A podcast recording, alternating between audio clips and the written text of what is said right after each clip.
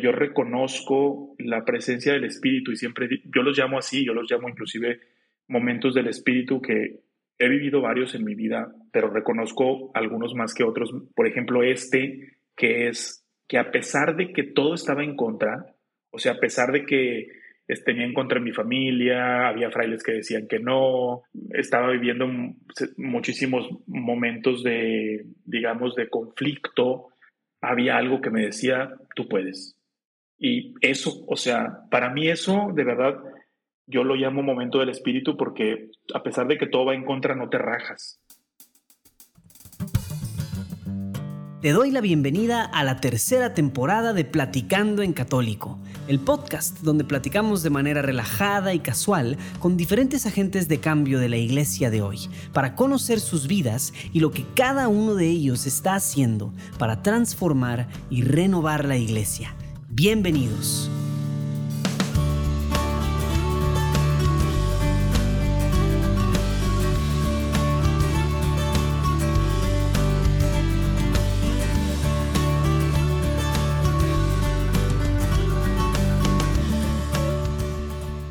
¿Qué tal? Bienvenido a otro episodio de Platicando en Católico. El día de hoy te traigo una súper entrevista con Fray Javier alias Fray Foto, que por si no sabes, pues Fray Foto tiene una mm, cuenta de Instagram de pues, más de 200, casi 200 mil seguidores, una cosa así, o por ahí, pues sí, bastante popular últimamente.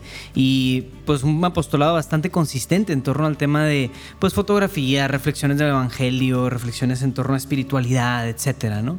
Y pues bueno, aquí en esta entrevista nos platica bastante de pues de dónde viene, cuáles son sus trasfondos familiares, su vida, su crecimiento, etcétera.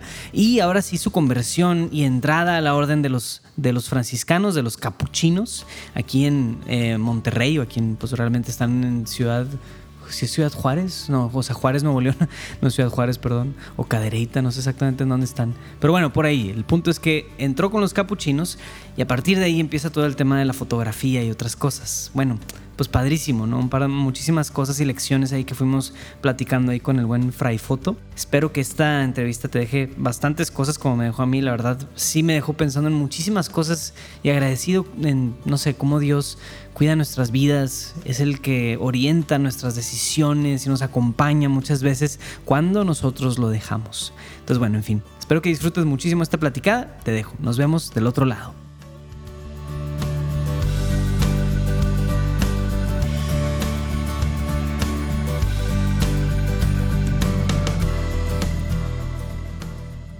Fray Foto, bienvenido a Platicando en Católico. Muchas gracias, hermano. Muy bien, gracias por tu invitación. Pues listo para echarnos una platicada. Listo para echarnos una platicada. Excelente. Muy bien, pues empecemos con el pie derecho si quieres con una oracioncita. Claro que parece? sí. Claro que sí. En nombre del Padre, del Hijo y del Espíritu Santo. Amén. Amén. Señor, te doy gracias por la vida de Fray Javier. Gracias, Señor, por todo lo que haces a través de él, la manera en la que tú lo utilizas para la evangelización. Gracias, Señor, muy especialmente por todo su apostolado y su ministerio también como sacerdote, como fraile. Te pedimos, Señor, que nos acompañes en esta platicada, que te quedes con nosotros y que todos aquellos quienes escuchan puedan salir de aquí edificados, inspirados para hacer cosas por tu reino. Te lo pedimos por Cristo nuestro Señor. Amén. Amén. En nombre del Padre, del Hijo y del Espíritu Santo. Amén. Amén. Muy bien, pues Fray, eres podcastero, influencer, figura pública, ¿verdad? Un montón de cosas. Y aparte, sacerdote, fraile, franciscano y todo eso, ¿no? Pero platícanos un poquito de, pues, quién eres, ¿no? O sea, quién es Javier, la persona, ¿verdad? ¿De dónde, de dónde saliste, de dónde eres, tu familia y todo eso? Ok, pues mira, eh, soy un hijo de Dios que, que eh, reconoce el amor y la gracia y la misericordia de Dios, que reconoció eh, hace poquito el amor, la gracia y la misericordia de Dios y que eso me llamó a, entregar mi vida y hacer de las muchas cosas que hago ahora, eh, fue gracias a eso. Yo soy originario de Monterrey, Nuevo León, soy de, papás eh, nacidos aquí en Nuevo León. soy el hijo mayor de cuatro hermanos. actualmente tengo 36 años, voy a cumplir 37 años, nací en el 85. Eh, pues nací en seno de una familia no católica, no practicante. Pero eh, cuando sí, bueno, ¿Eso significa como eran ateos abiertamente o más bien eran indiferentes o así? ¿Cómo era ese matiz? Ahí va. Este, y, pues, digamos indiferentes, o sea, sí, sí creen en la existencia de un Dios, pero un Dios que no tiene nombre, ¿no? Y mis, mis, padres no, mis padres no me inculcaron valores cristianos, pero sí me inculcaron valores humanos, me inculcaron valores, este, digamos, familiares. Eh, crecí en el seno de una familia eh, con muchísimos valores, un padre muy trabajador, responsable, ¿no? El ejemplo de mi madre, mis hermanos nos dieron una educación muy buena. Este, pero sí el tema de la religión, digamos, sí estaba un poquito ausente, ¿no? yo durante mi niñez, pues, eh, siempre creí también en un Dios, ¿no? el cual pues estaba en mis oraciones íntimas, en mis necesidades, pero no, no así practicado eh, a manera cristiana. Oye, Fray, una, una, un par de preguntas ahí, de hecho. O sea, hace cuenta, la primera es, o sea, lo normal, en el 80% de los invitados que tenemos por aquí, el caso es de que no, pues mi familia es católica, pero no practicante, o sea, digamos, oye, pues yo vivía, o la gente vivía un catolicismo muy nominal, marginal, etcétera, ¿no? Pero, ¿de dónde venía esto de tu familia? O sea, vaya, digamos, tu familia tiene ya como que, oye, pues tus abuelos a su vez no eran practicantes, o eran más bien esa como, o sea, no, por lo que entiendo no es como una, o medio sí, como una antirreligión, ¿no? O sea, como un, o sea, una ir en contra del sentimiento religioso y de la práctica religiosa, o era más bien completamente indiferencia, no. Pero, pero te bautizaron, no te bautizaron, ¿cómo era esa parte? No. No, era, era eh, digamos, indiferencia, digamos, sí, algo de indiferencia. Por parte de mi padre, este, digamos, había un poquito más de conciencia de religión, porque mi padre sí, digamos, eh, mis abuelos sí practicaron la, la, religión mm. eh, católica. Eh, por parte de mi mamá, no. Ahí es donde está completamente ausente el tema. no, yo hice mis sacramentos hasta los 21 años de edad. a los 21 años, ahorita vamos, vamos, a, vamos a ir viendo un poquito, voy platicando un poco pero sí a los 21 años este, es cuando yo hago mis sacramentos y de ahí propiamente nace mi vocación. Claro, claro. Por eso te digo que... Vamos a llegar ahí, vamos a llegar ahí. sí, sí, sí. Órale, pero esa era una de mis dos. Y la otra es, ¿de dónde en Monterrey, en qué zona estamos hablando? Nací en Monterrey, en la ciudad de Monterrey, mis hermanos también nacieron en la ciudad de Monterrey, pero viví, siempre viví eh, hasta los 20, 21 años, que prácticamente ya hice mis sacramentos y empieza la cuestión de la vocación en Juárez, Nuevo León. Ah, órale. Juárez, Nuevo León. Súper bien. Qué bonito. Ah. Juárez tiene lo suyo. No, muy bien. Para los que no sepan, Juárez está, ¿qué es? O sea, hacia, pues viene siendo el, el oriente, ¿sí, no? Sí. Es el oriente de Monterrey. Súper bien. Después de la zona de Guadalupe, ¿no? Oye, súper bien, ¿ya? Entonces, bueno, ¿cómo era la parte de, o sea, ya esto, no sé, como en el ambiente con el que creciste en primaria, era, o secundaria o así, o sea, era, era como rebeldía, despapalle, desorden, etcétera, o cómo fue tu, tu, tu vivencia en ese lado? Fíjate, no, nunca fui así, o sea, nunca fui rebelde, o sea, siempre fui muy, eh, digamos, aplicado, ¿no? responsable sí me entró un rollo de, de antros, bares, amigos, de fiesta, ¿no? 15, 19, pero, a pesar, pero nunca caí en, en rebeldía, ni en adicciones, ni irresponsabilidades de, de, la carrera o de la prepa. O, no, no, no, o sea, siempre sabía lo que tenía que hacer, me divertía mucho, pero sí sabía lo que tenía que hacer. Y había algo como de, no sé, como a este tu lado era más el tema de, ah, pues es, es, o sea, como una inquietud hacia de estudios o inquietud artística, o había algo de eso, o sea, como que creciste con algún hobby o algo así, o era más como... Un poquito un poquito de todo. Mm. Este, ¿A qué le tiraba yo? Pues siempre me ha gustado la cuestión del arte. Mi papá es arquitecto y siempre, siempre me ha gustado un poquito la, la, cuestión del arte, la escultura, la pintura. La mm. fotografía no, la fotografía nace después. Pero, pero, pero siempre me, me, había gustado mucho la cuestión del arte. Eh, el dibujo, por ejemplo, el dibujo también, pero yo creo que es por eso. Inclusive, de hecho, cuando recién salgo de prepa, ingresé a la carrera de arquitectura, pero Oh. me salí para cambiarme a administración y marketing. Órale. Por la influencia, por la influencia de mi papá. Creo que más bien eso. Y pues yo le tiraba a eso, ¿no? Yo le tiraba más bien a, a- a- a desarrollarme profesionalmente por esa área. Ujú. Y, y, mm, esto de como el cambio de arquitectura hacia administración, dices Ujú. que fue influenciado por tu papá, pero fue más, o sea, tú lo sentiste como tema de, de, no sé si decir imposición, pero sí como una amable sugerencia de decir, hijo, no te vayas por esta línea, no te lo recomiendo, ¿verdad? O sí. O digo, porque hay gente Sí. que sí, digo, aquí nos han compartido un poco de todo, pero, pero sí hay gente que sus papás llegan muy como tajantemente, ¿verdad? Al decir, no, Tienes que ser Sí, esto. exacto, exacto. O sea, en tu caso, tus papás eran más como respetuosos en, tu, en tus inquietudes Sí. o así.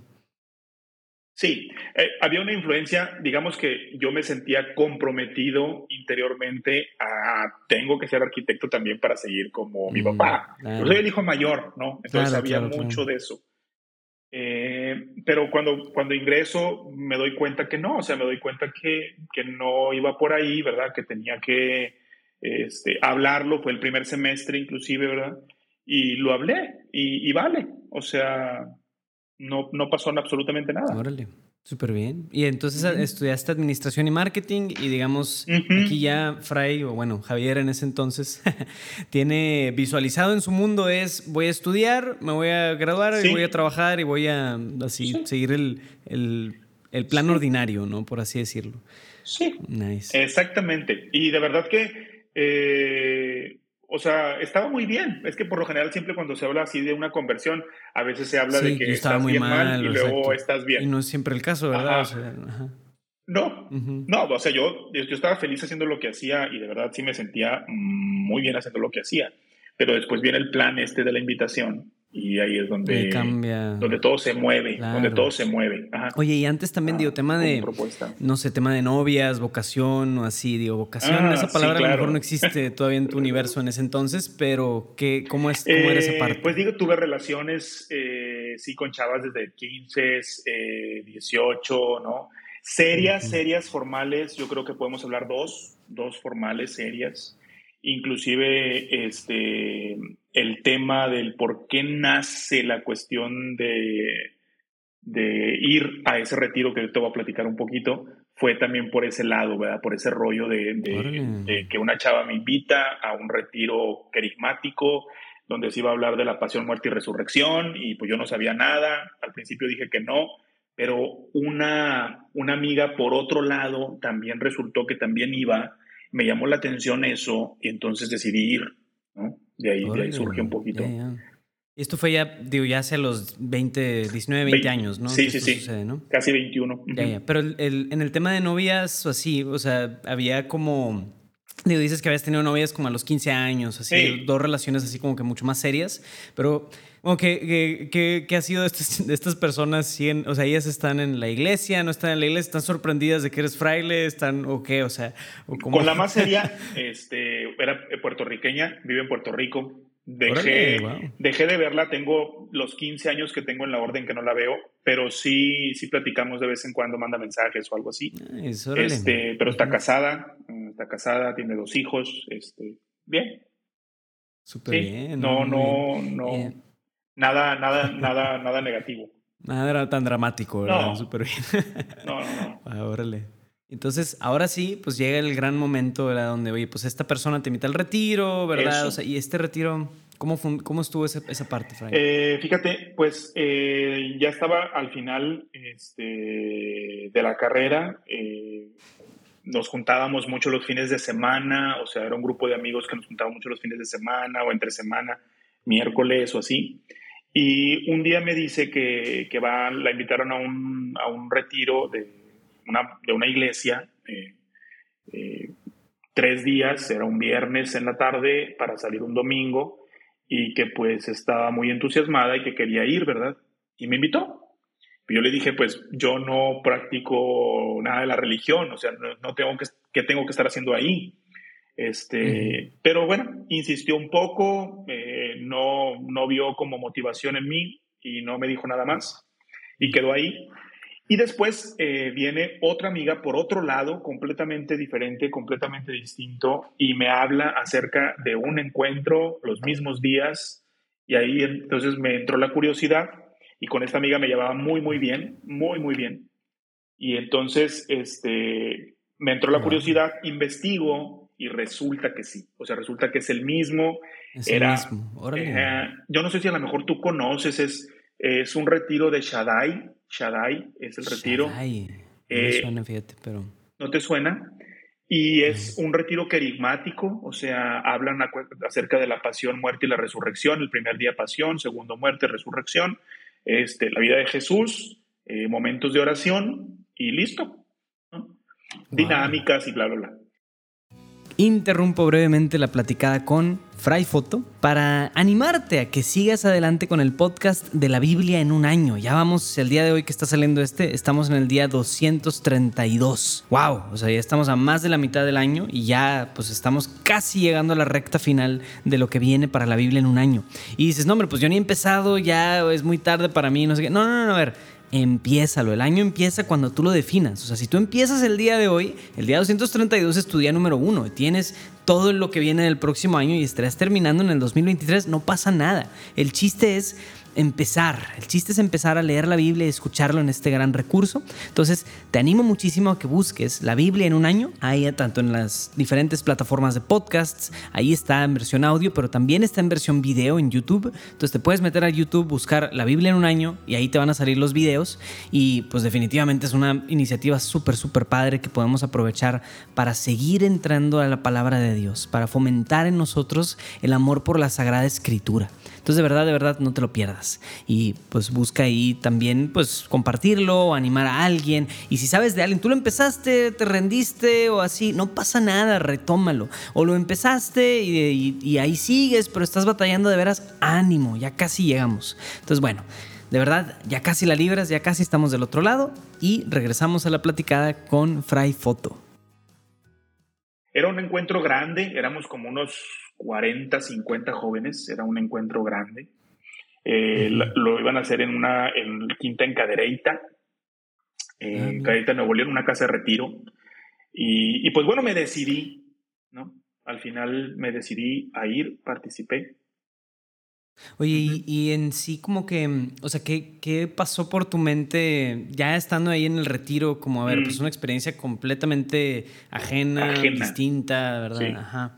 O sea, que como, pues no sé, digo, sabería tal vez de todo, ¿no? Hay quienes se sienten como ah, con cierta repulsión, resistencia, renuentes o así. No, fíjate que siempre, o sea, siempre he sido muy abierto en esa cuestión. O sea, tampoco era, tampoco era muy radical de ah, no voy a practicar nada. no, no, no, o sea, respetaba bien el rollo ese. No me hacía ruido el ir a, no me hacía ruido el ir a, a, a participar de un retiro religioso. Este, fui con disposición, había cierta disposición. No era el objetivo eh, que me pasara lo que me pasó ahí adentro, pero, pero se fue dando. Siempre digo, porque a partir de ahí, o sea, fue un parteaguas, a partir de ahí, eh, digamos, siempre les digo, o fueron muy buenos los expositores para hablar acerca de la pasión, muerte y la resurrección, o fui yo que tuvo toda la disposición para poder escuchar realmente con, concentrado, que al final de ese encuentro yo salgo con todo el deseo de querer practicar la fe. Wow. Salí con todo el deseo de querer practicar la fe de verdad, fuera del rollo vocacional, fuera de todo eso. Salgo con el, con el firme deseo de, de, de empezar a practicar lo que creo, ¿no? Si yo creía en un Dios, me presentaron que, que era el Dios de Jesucristo, que tenía nombre, ¿no? Me presentaron su vida, me presentaron acerca, me hablaron acerca de la obra, la raza y la misericordia. Entonces, se fueron armando muchas piezas que a lo mejor yo las traía sueltas en mi corazón. O sea, había piezas sueltas en mi corazón y que ahí, ahí fui empezando a armar, este, mm, si entiendes un poquito de fe. Sí, sí, sí, claro, claro. Fui empezando... todos los, exacto, los valores de tu familia, muchas cosas, tus experiencias, todo como que empezó a hacer clic con la con los valores y el modo de vida cristiano, ¿no? Híjole, qué Exactamente. bonito. Y, y, yo, o sea, sí, sí o sea, por, por, por, cultura sí sabía que había parroquias, iglesias y que había padres ahí y así, ¿verdad? O sea, sí, sí ubicaba, pero no sabía nada del proceso, nada de la cuestión pastoral o eso, ese mundo estaba completamente desconocido para mí. Eh, entonces, cuando salí de ahí, eh, me acuerdo muchísimo, o sea, salí un domingo, el lunes yo le platiqué a una prima mía eh, muy allegada que, que, pues bueno, yo iba a empezar a ir a una iglesia y que quería también hacer la comunión y todo eso que pedían y todos los trámites y todo, pero pues que iba a ir a investigar porque, porque pues no sabía nada, ¿no? Inclusive, este, una monjita que fue ahí al retiro, que andaba ahí, yo me acerqué y le platiqué un poquito así acerca del, de, quién era yo y de lo que estaba sintiendo en ese momento. Y, ella, me, ella me sugirió eso, ¿verdad? De acércate pues a una parroquia, este, platica tu caso, eh, porque yo decía, porque yo, cuando a mí me decían así de catecismo, pues a mí se me venía a la mente niños y pues yo ya no era un niño, ¿verdad? Entonces yo decía, ya no puedo ser catequizado. Entonces yo ya no puedo, ¿cómo se hace, verdad? No, que hay para adultos y que estas pláticas. Entonces pues prácticamente eso hice la primera semana eh, después del, retiro. Empecé a averiguar este, sobre eso y así pasó. Qué interesante, o sea, porque digo, yo creo que para muchos que ya hace cuenta viven una vida de, digamos, pasan de lo marginal y de lo frío o de lo tibio a lo a, estar calientitos, ¿verdad? O sea, como que la experiencia es más un, oye, pues voy a aprovechar lo que tengo y lo que ya conozco, ¿no? En tu caso es como un, no, yo medio sé que las cosas existen, pero es un mundo nuevo a explorar, ¿verdad? O sea, un montón de cosas que aquí ya las, a veces uno las da por sentado, ¿no? Después de tantos años de cosas. Pero de tu, del lado de tus, de tus papás o así, hubo, no hubo ninguna resistencia, no te dijeron en qué te estás metiendo, cómo te atreves o así, o sea, o empezó a haber ya más de ese lado. Fíjate, bueno, sí hubo resistencia cuando viene el rollo vocacional pero eh, la cuestión de, de, empezar a ir a la iglesia, de practicar la fe, pues ellos empezaron a ver ciertas, ciertas cosas en mí que cambiaban. Yo no lo percibía, pero ya después ellos me lo dijeron. Eh, y entonces empezaron a notar y tenían conocimiento de todo, o sea, tenían conocimiento que yo estaba yendo a la iglesia, que yo iba a hacer la comunión, que todas esas cosas, que, que, fue, que va a ir a tal lugar y que va a ir a otro lugar y que eh, y luego, cuando empecé a recibir la catequesis y demás, pues el grupo de jóvenes de ahí este, me invitaban a hacer apostolado los sábados, ahí a Casa Simón, de, mm. Casa Simón de Betania, los enfermos de VIH. Entonces íbamos los sábados y pues mis papás empezaban a ver eso, ¿verdad? Que yo estaba yéndome por un lado que, que les sorprendía, o sea, a ellos les sorprendía que yo empezara tanto a irme para allá. Y este, pero no hubo ninguna, ninguna cuestión este, de, de confrontación. Confrontación. Con eso no. ya vendrá eso después. No, después, eso no. Ya fue otro caso, ¿verdad? Sí, con eso no, pero después, después sí. Qué increíble. Ya, ya, ya. Entonces, o sea, el tema de catequesis para un adulto y tema sacramental, eh. ¿cómo viviste ahora sí esa, esa, parte? O sea, el proceso fue, digamos, ¿eras el único ahí o había otros ahí adultos queriendo catequizarse? ¿Cómo estuvo esa parte? Sí, había adultos, pero era porque se iban a casar y no tenían sacramento, les faltaba uno. no tenían los papeles, exacto. O eran quinceañeras, eran quinceañeras que no, o sea, muy raro, así grande muy raro así de, como mi caso. De por iniciativa propia y Era así muy, raro. De hecho, hasta ahorita yo, después de 15 años que tengo practicando la fe o así, eh, he, visto muy, muy, muy, muy pocos casos. No, claro, y, son muy raros, exacto. Muy raros. Solamente en, en, Estados Unidos vi uno, este, que estuve viviendo en Los Ángeles y, vi, mm. vi un caso así en Estados Unidos que era de alguna religión protestante, de un culto protestante y se estaba haciendo católica. Pero aquí en México, los... raro. No, no, no. Y los catecúmenos y eso, al menos en Estados Unidos sí lo he visto más, ¿no? Como que sí, para la Semana Santa preparan como este gran momento donde vamos a bautizar a alguien, así, ¿no? Enfrente de todo mundo, ¿verdad? Eh. Pero entonces, órale, ¿y tu bautizo fue, o sea, como... En el 2007 este, 2007, todos los sacramentos. El proceso, me preguntaste acerca del proceso, eso es lo que iba a decirte. Pues para mí fue eh, todo el proceso de la catequesis, eh, las pláticas que eran los martes, me daban los martes las pláticas, un grupo de jóvenes y un grupo de adultos, ahí se mezclaban, ¿verdad?, eh, los temas y demás. Para mí era de verdad un mundo nuevo que se me abría por completo sí, sí, sí. y de verdad que me, híjole, inquietudes, este, luego que decían, es que hay una película de esto, y es que hay una película de los primeros cristianos, y es que hay una película de un santo tal, y, y yo que, o sea, se me abría un mundo, una infin o sea, dos, mil años de, de, historia cristiana se me estaban presentando en, un, en, en, unos días, ¿no? Entonces... Oye, ¿hubo algo en ese procesito que, que, haya sido como que difícil de asimilar, o digamos, no, pues tal enseñanza de la iglesia sobre tal cosa, o sea, fue como que, ay, sí, resistencia de tu parte, decir, oh, esto sí como que no me encanta. La, cuando, cuando descubrí la, Inquisición, mm. cuando descubrí toda la cuestión de, de, la Inquisición, de los escritos, de, de cómo juzgaban por, por, practicar la fe o por escribir ciertas cosas de la fe y cómo la iglesia trató a esos primeros cristianos.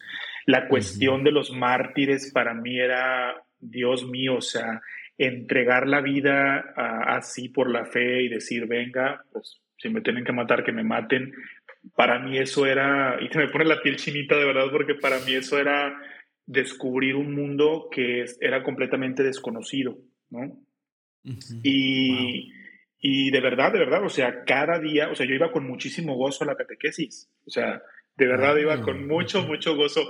Después, te lo juro que a veces en mis momentos de, en, mis momentos de sequedad o mis momentos así de dificultad, que vivo ahora así en el día a día de problemas o broncas o así, trato de recordar siempre esos momentos porque de verdad que este, no sabes el gozo inmenso que sentía mi corazón cuando descubrí algo nuevo, cuando descubrí algo nuevo, este, cómo me llenaba tanto, ¿verdad? Que yo decía, claro.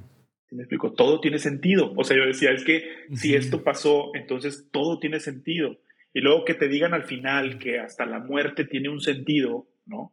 Y, eh, para mí eso era, ¿sí me explico? Porque me explotaba la cabeza, o sea, decir, claro, Es que para un cristiano, para un cristiano todo tiene sentido, inclusive la muerte, que es la tragedia más grande que le puede pasar al ser humano, tiene un sentido. Entonces, a mí me explotaba la cabeza pensar, pensar así. y, y pues fue, fue muy bonito. Sí, sí, de esto mismo que dices, o sea, como que qué valioso es como el atesorar esos primeros momentos, ¿no? De decir, a ver, cuando uno tiene esta primera como conversión, whatever that means, de, de, oye, pues un momento donde me abro, descubro, neta, guardarlo, grabar, grabarme a mí mismo, no sé, o sea, porque cuando ya después la vida del cristiano es de perseverar, de aguantar vara, de vivir desiertos y cosas, la verdad es súper importante y, buenísimo tener como el tesoro bien guardado, de decir, mis primeros tiempos, ¿no? Sí, esto... Guardar el depósito. Esto lo recomiendo yo hasta los matrimonios, este, a las personas siempre les recomiendo eh, esos momentos en los cuales a ver, el corazón realmente se marcó. Eso. Todos tenemos que tener una experiencia en la vida en la cual el corazón se marcó y se llenó de gozo, independientemente de, la circunstancia a la que estés viviendo. O sea, estés viviendo una dificultad, independientemente de lo que estés viviendo, hay una marca este, en el corazón, que esa marca te sostiene y te ayuda. Y yo puedo decírtelo con toda sinceridad y libertad. Eh, en los momentos más difíciles de mi vida, dentro del proceso eh, del vocacional para el sacerdocio y, la vida religiosa, esos momentos me han sostenido a mí. O sea, de verdad. Mm, el, redescubrir a lo que verdaderamente he sido llamado. Porque a veces incluso como que cuando uno vive decepciones, de repente la, tentación es saber, a veces como sentirte engañado y decir, ay, qué ingenuo era yo al principio, ¿no? Pero es muy diferente esto, ¿no? Cuando vengo, veo y este momento más bien me sostiene en medio de la dificultad, ¿no? como que es al revés. No sé, como que uno puede caer en, esas, en eso, ¿no? entonces, luego el, el, viviste entonces los martes de catequesis, viviste ahí todo el descubrir los dos mil años de historia. Un año de martes de catequesis. Este, entonces, en, en, esa, en esa catequesis, pues los jóvenes que participaban y demás, eh, los jóvenes conocían los frailes. Ahí fue mi primer mm. contacto también con ellos, porque mm. los jóvenes participaban este, de una misa primer domingo del mes en el convento. Entonces me invitaron, un día me invitaron y, vine aquí y fue otro descubrir, o sea, que había frailes y que eran parte y que también eran sacerdotes y que tenían, este, vivían en, comunidad, en conventos. fue otro despertar, o sea, claro. ¿no? Y entonces me empezó a llamar la atención la vida de San Francisco, ¿no? Y vi películas de San Francisco y luego películas de San Pío de China, porque resulta que eran franciscanos capuchinos y entonces que capuchinos es diferente que los franciscanos y que entonces todo eso, ¿no? Empecé también yo con mis inquietudes aquí de querer conocer más acerca de la historia de este santo. Oye, en concreto, digo, paréntesis aquí, o sea, yo, yo medio conozco y sé, pero como capuchino, ¿cuál dirías que es la diferencia principal entre las otras órdenes? yo sé que puede haber muchos mitos, ¿no? Históricos, etcétera, sí. Eso es lo principal, ¿no? El día a día, ¿cómo se vive eso? O sea, ¿qué, qué es lo más diferente que tú dirías de, de, los capuchinos? Mira, yo pienso que lo más diferente es que nosotros estamos siempre en las periferias, o sea, en las periferias de las ciudades. Eh, por ejemplo, ¿Cuál es la diferencia más grande de, los franciscanos y los capuchinos en México? Pues 600 años de historia. O sea, porque nosotros tenemos aquí apenas en el norte de México 35 años que llegamos, ¿no? Ya. O sea, muy, muy poquito. Sí, muy joven. Muy poquito. Entonces, los grandes templos, los grandes santuarios, todo, pues es de los frailes, porque pues al final de cuentas la evangelización en México nació con ellos. Entonces, este, esa es una gran diferencia aquí, ¿no?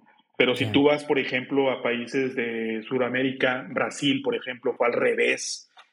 Fue, ah. llegaron primero los capuchinos a Brasil. Entonces, ahí donde los ah. santuarios, los templos, las misiones más grandes las tenemos nosotros en Brasil.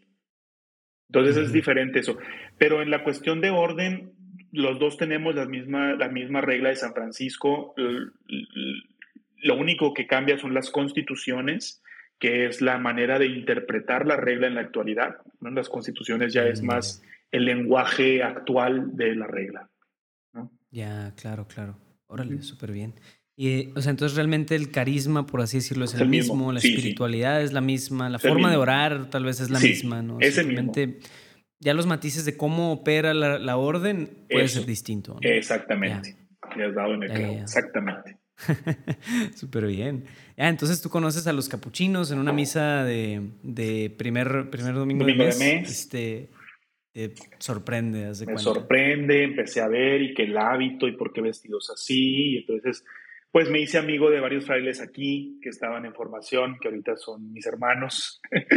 este, eh, y empezó toda la cuestión de la inquietud, ¿verdad? Después venía ya más seguido durante la catequesis empezaba yo a venir más seguido aquí, ya no solamente los domingos, me gustaba mucho platicar con un sacerdote este, que vivía aquí, ya mayor, este, y pues bueno, así digamos, estuve unos, unos tres meses, digamos así, eh, conociendo, conociendo esta parte de la orden por mi cuenta, en internet, libros o cosas, y también visitándolos.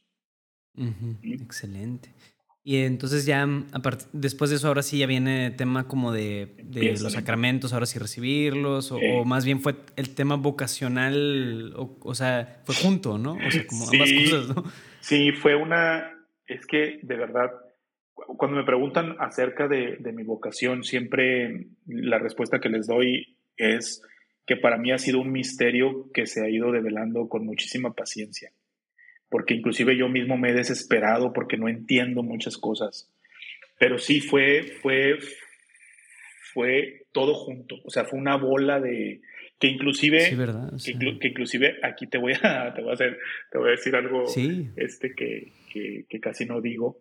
Este, inclusive eh, había frailes que me decían que yo no, que no tenía vocación, o sea, que no era para mí esto, que era más bien una emoción del neoconverso, o sea, que era más bien una mm. cuestión eh, de, emociones y de, descubrir que me llevaba así, es que Dios me llama y que se me iba a quitar, que mejor me esperara mucho, ¿verdad? Muchos frailes me decían, dos, no muchos, eh, me decían que me esperara, ¿verdad? Que, que no, ellos veían que, que, no era realmente un llamado, que era más bien eh, una cuestión emotiva.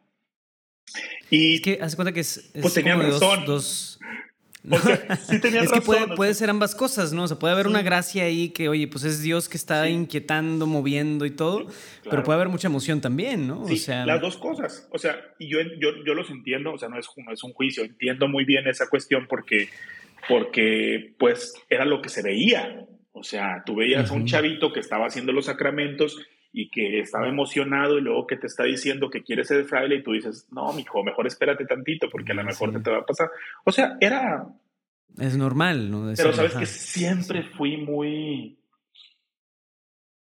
No siempre fui, soy impulsivo. O sea, si, si, siento, si siento algo de verdad que no trato de pensarle mucho. O sea, eso sí es algo que, que es parte de mi personalidad. Y los que estaban, bueno, un día, un día vine yo aquí y le platiqué a uno de los padres que estaba encargado de la cuestión de la vocacional. Le dije un día así en el comedor, ¿sabe qué? Yo no sé si tengo o no tengo vocación, no sé si es llamado o no es llamado, le digo, pero a mí me encantaría hacer una experiencia con ustedes. Y él se sorprendió muchísimo, se sorprendió mucho, me volteó y me rió y me dijo, va, pues hazla, ¿no? Entonces, ese para mí fue... Esto fue antes de los sacramentos, ¿verdad? Ya estaba a punto de, terminar. Ya estaba a punto ah, de... A punto de Sí, ya estaba a punto, ya se iba a cumplir un año. Y esto para mí fue de verdad, inténtalo. ¿no? Para mí fue, después vienen las trabas, mi familia, eh, los mismos frailes que me dijeron, no, pues es que puede ser que a lo mejor no, este, vienen esas trabas, pero de verdad que yo siempre he dicho que, bueno, para mí una de las cosas que donde yo reconozco la presencia del Espíritu y siempre, yo los llamo así, yo los llamo inclusive momentos del Espíritu que he vivido varios en mi vida, pero reconozco algunos más que otros. Por ejemplo, este, que es que a pesar de que todo estaba en contra, o sea, a pesar de que tenía en contra mi familia, había frailes que decían que no, este, estaba viviendo muchísimos momentos de, digamos, de conflicto, había algo que me decía, tú puedes. Y eso, o sea, para mí eso, de verdad, yo lo llamo momento del espíritu porque a pesar de que todo va en contra, no te rajas. Y eso ni, me, ni me desmotivaba, ¿no? Ni me desmotivaba nada. Entonces. Sí, sí, sí. Oye, paréntesis, digo, algo que se me acaba de venir, pero tenías, antes del retiro tenías novia, ¿verdad? ¿O es, o es esta novia ya la habías cortado o ya. No, ya no. Que había. Ya. No, ya no. No. Para ese este entonces ya estaba claro que ya no, no iba por ahí. No, ya estaba claro que no. Ya, ya. Y la experiencia en sí ahora sí de ir a vivir con ellos fue de, o sea, fue cuánto tiempo fue, cómo era, qué, cómo fue ahora sí, como que ahora sí ya vivir con ellos, qué comían, qué te gustaba o no te gustaba, ¿verdad? O sea, es, puede ser una experiencia muy, muy de todo tipo, ¿no? Sí. Eh, inclusive cuando me dicen, eh, yo cuando me preguntan acerca de la cuestión de, de mi fe, siempre digo que yo empecé a ser cristiano siendo franciscano. O sea, es que fue junto mm, todo, ¿no? Fue junto. Sí, exacto. Porque, porque cuando entré a la orden, bueno, después ya eh, hice mis sacramentos, Semana Santa, eh, abril, y después eh, yo entré en septiembre. O sea, mm. cuatro meses después. O sea. Wow. O sea, estaba completamente recién abrazado de la fe y luego ya me metí a otro rollo, ¿no? De la cuestión de la vocación. Entonces, pues bueno, se, llegó se, llega, el, se llega el día de, decirles a mis padres primero, ¿verdad? Viene una cosa aquí, cuando yo ya estaba decidido, vale, lo voy a hacer, este, pues tengo que decirles a mis papás. Ahí me acuerdo. antes, disculpa, nada más para, para, cerrar el tema de sacramentos, que sí me llama la atención de que cómo te bautizaron. O sea, vaya, fue de que ah, ahí en. O sea, ¿fue un sábado normal X o fue de que no, Semana Santa aquí? La Semana Santa, fue la Semana Santa de, 2000, de 2007. Este, ¿El sábado de gloria? Eh, sí, sí, sí. En todo ahí en la, en la, vigilia, todo, todo normal, la misa. Súper bien, y me imagino. Este, las personas. sentías como. Ah, sí, fueron mis papás, mis papás participaron. Sí, mis papás participaron mi prima, la que me invitó al retiro, este, la agarré de madrina, la agarré de madrina. Ah, Entonces, sí, sí, sí, sí. Sí, sí, sí, estuvo muy emotivo. Y luego, eh, primera comunión y confirmación también, ahí fue, o sea, luego, luego, también se tardó tantito más o como... No, la primera comunión fue al día siguiente, el domingo, el domingo de resurrección fue la primera comunión. Súper. Excelente. Nada, bien, nada más para querer, quería como que cerrar ese ciclo. Entonces, ahora sí, unos tres, cuatro meses después, por si no fuera suficiente, ya según tus papás sí les dijiste. Ahí viene la cuestión de mis papás, sí. Pues dije, les tengo que decir, los voy a reunir, quiero reunir a mis hermanos, a mis papás, y les quiero decir todos al mismo tiempo, porque no quiero decirle a uno y luego al otro y luego al otro, mejor los cuatro y les digo todo y ya. Sola, ¿no? Y los reuní un día, este, un día les dije que quería hablar con ellos, este, que quería verlos a tales horas y que tenía algo que decirles y que por favor hicieran lo posible por estar. Y pues se asustaron muchísimo, tú no te imaginas, mi mamá, mi papá, qué hizo este, qué va a hacer. Mi mamá de verdad pensaba que, una, yo había embarazado a alguien y me, nos va a decir que se va a casar. o sea, sí, nos va a decir que se va a casar porque ya metió los pies. Este, mi papá lo pensaba, no, pues a lo mejor sí se va a casar, ¿verdad? Pues X, Y, Z, mis hermanos, pues y cuando llegué ahí, eh, yo llegué entusiasmado. Tenía sí temor, pero también tenía mucho entusiasmo. Este, Y les dije, les, hice les, les, pregunté, les dije, es que ustedes no, no, se imaginan este, para qué los he citado, para qué. Y pues mi mamá empezó a decir eso, ¿verdad? De que si embaracé a alguien o te vas a casar o bla, bla, bla, esas cosas. Y yo me, me causaba mucha risa, ¿verdad? Y mi papá, mi papá se quedó, mi papá se quedó serio y me dijo que él tenía una idea, pero quería que yo lo dijera. Y me llamó muchísimo la atención eso, me llamó mucho la atención, de verdad. Y entonces, pues bueno, ya les dije que después de un tiempo de estarlo pensando, que ellos habían visto, que yo empecé a practicar mi fe, y después de, de un tiempo de pensar, de discernimiento, de estar en contacto, pues se me había presentado este panorama, este, esta invitación y que yo estaba dispuesto y que tenía mucha inquietud de querer hacer una experiencia este, en un convento franciscano y entrar a un convento y se fueron para atrás. O sea... Ahora sí fue. No, fue... Híjole, hice sufrir mucho a mi mamá y eso también nunca me lo, no, me lo puedo perdonar.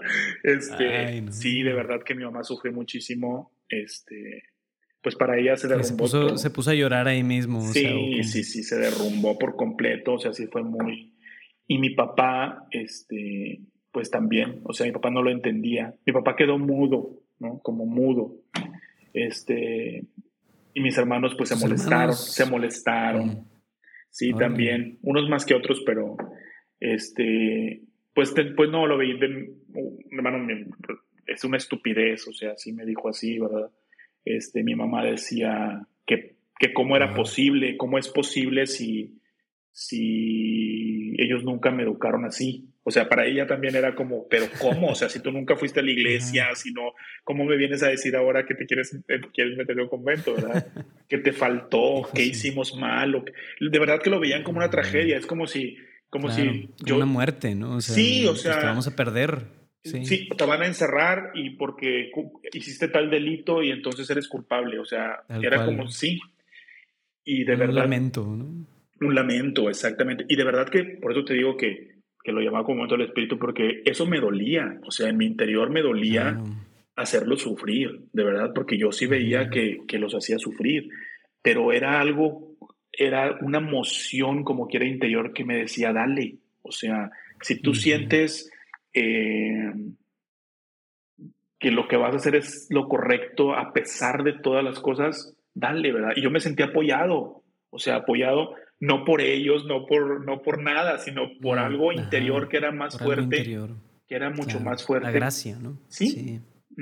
Y el espíritu. Sí. Qué bonito. O sea, y qué fuerte. Digo, también, imagino que la parte como de, oye, pues el plan profesional o el proyecto, pues así de, ah, pues esa parte pues también había que renunciar a ella, ¿no? Pero a lo mejor no fue tan pesado como el ver a mi mamá llorar, ¿verdad? No, eso sí, claro. No, sí, claro. A mí no, nunca me dio temor abandonar eh, mi proyecto de vida, o sea, un proyecto que, que yo me había formado, ¿no? Eh, nunca me dio temor abandonar eso. Lo que más me daba pesar era hacer sufrir a mi familia. ¿no? Híjole. Porque yo veía y yo decía, no se lo merecen. O sea, es que no se merecen que yo los esté haciendo sufrir.